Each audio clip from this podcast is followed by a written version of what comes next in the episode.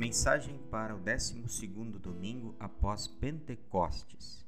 E os textos bíblicos selecionados para esta mensagem e esse domingo são os seguintes: Salmo 34, 12 a 22, Josué 24, 1 a 2, a primeira parte, e depois 14 a 18, Efésios 5, 6 a 21 e o Evangelho de João, capítulo 6, versículos 51 a 69. Essa mensagem tem como tema Jesus e ninguém mais. Família, amigos, irmãos na fé, relacionamentos. Tudo isso é muito especial. Mas onde fica Jesus? Sem Jesus, o restante não faz sentido. Como está a sua vida com Jesus? Nossa alma, salvação, vida eterna estão em jogo. Jesus nos dá a vida verdadeira, mas propagandas querem nos afastar dele. Aliás, propaganda é a alma do negócio. Que propaganda chama mais a sua atenção? Vejam a propaganda do Salmo 34, 12 a 22. Vocês querem aproveitar a vida? Querem viver muito e ser felizes? O que respondemos diante dessas perguntas? Mas logo vem o que precisamos fazer. Diz o salmo: então procurem não dizer coisas más, nem contra Deus e nem contra o próximo, e não contem mentiras. Afastem-se do mal e façam o bem. Procurem a paz e façam tudo para alcançá-la. A vida é um dom de Deus. Vem então mais propaganda. Deus cuida das pessoas honestas e ouve os seus pedidos.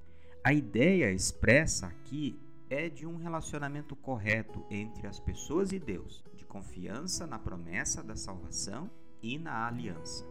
Deus cuida dos justos e os livra. Deus é justo porque mantém a sua palavra. Alerta. O rosto do Senhor está contra os que praticam o mal, para lhes extirpar da terra a memória. A ideia é que o Senhor vira o rosto com intenção definida, neste caso, para punir.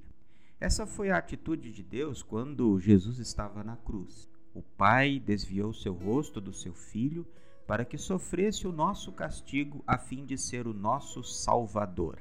Até quando o rosto do Senhor estará a nosso favor? O rosto do Senhor ainda está em nosso favor? Do verso 17 até o final do salmo tem mais propaganda das ações de Deus em nossa vida. Destaco o verso 17. Quando as pessoas honestas chamam o Senhor, ele as ouve e as livra de todas as suas aflições. Santo Agostinho escreveu: Não temas, apenas faça o que ele ordena se ele não o livrar corporalmente, certamente o livrará espiritualmente. E o verso 22, que nos diz que o Senhor resgata a alma dos seus servos. Cristo veio para nos libertar da prisão do pecado, da morte e do diabo, por meio de sua encarnação, vida inocente, pregação, morte cruel e ressurreição gloriosa. Na leitura do Antigo Testamento, temos Josué, sucessor de Moisés, líder do povo para conduzi-los à terra prometida. Deus prometeu estar com Josué como esteve com Moisés. Josué foi um dos doze espias que Moisés mandou para olhar a terra de Canaã. Quando voltaram, disseram: propaganda positiva. É terra boa que nos dá o Senhor nosso Deus. A terra é boa e rica. Eram necessários dois homens para carregar um cacho de uvas conforme vemos em Números 13, 23. Mas também teve propaganda negativa. Mas tem cidades cercadas de muralhas e tem gigantes. Mesmo com Caleb tentando encorajar o povo, o medo dos outros espias foi maior, porque se achavam fracos. E mais, espalharam falsas notícias dizendo que a terra não produzia o suficiente e que os povos eram mais fortes.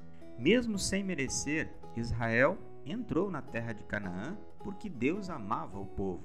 Assim, Deus nos ama e a promessa da viagem continua valendo, pois Ele nos está levando para uma terra boa, cheia de rios, de ribeirões e de fontes que jorram água pelos vales e pelas montanhas. É uma terra que produz trigo e cevada, uvas, figos e romãs, azeite e mel. É uma terra onde nunca faltará comida ou qualquer outra coisa para vocês. Vocês terão toda a comida que precisarem e louvarão o Senhor nosso Deus pela boa terra que lhes deu.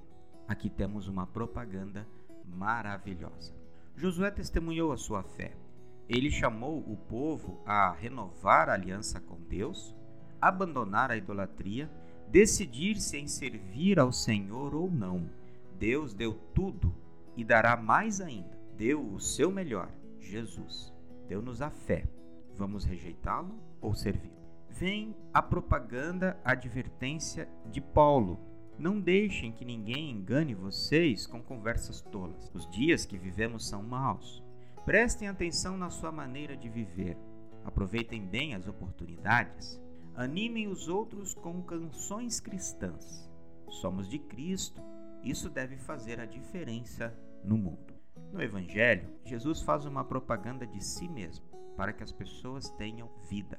Quem come a minha carne e bebe o meu sangue vive em mim e eu vivo nele. Jesus já tinha feito uma propaganda dizendo que é o pão da vida agora lembra a ligação com o cristão, como a videira e os ramos. Comer e beber significa estar espiritualmente junto a Jesus. Esta união garante vida. Estar unido a Jesus significa ter vida física e espiritual para viver e nos mover. Ele preserva e molda a vida dentro de nós. Se não nos alimentarmos do Cordeiro Pascal, não teremos vida em nós mesmos. Seguir a Jesus é um propósito vivificante. Retê-lo é uma alegria. Alimentar-se dele é uma vida feliz. Mas como seguir alguém com um discurso tão difícil? Muitos discípulos de Jesus questionaram: quem pode ouvi-lo? Uma conclusão que é fruto da incredulidade. Jesus falou de outras coisas, de subir para o lugar onde primeiro estava Fez referência à sua morte, ressurreição e ascensão. Diante disso, muitos abandonaram e não andavam mais com Jesus. Voltaram as atenções para a vida transitória. Seguiam a Jesus pelas estradas, mas Jesus não estava em seus corações. Curioso é que, por um tempo, Judas permaneceu entre os doze. Jesus trabalha fielmente, pacientemente e por muito tempo, mas em tempo pede decisões. Jesus pergunta educadamente aos doze: Será que vocês também querem ir embora? A pergunta não é para consolar Jesus em função do afastamento das pessoas, mas pelo bem dos doze. Senhor, para quem iremos? O Senhor tem as palavras da vida eterna e nós cremos que o Senhor é o Santo de Deus. Jesus é o Mestre a ser seguido.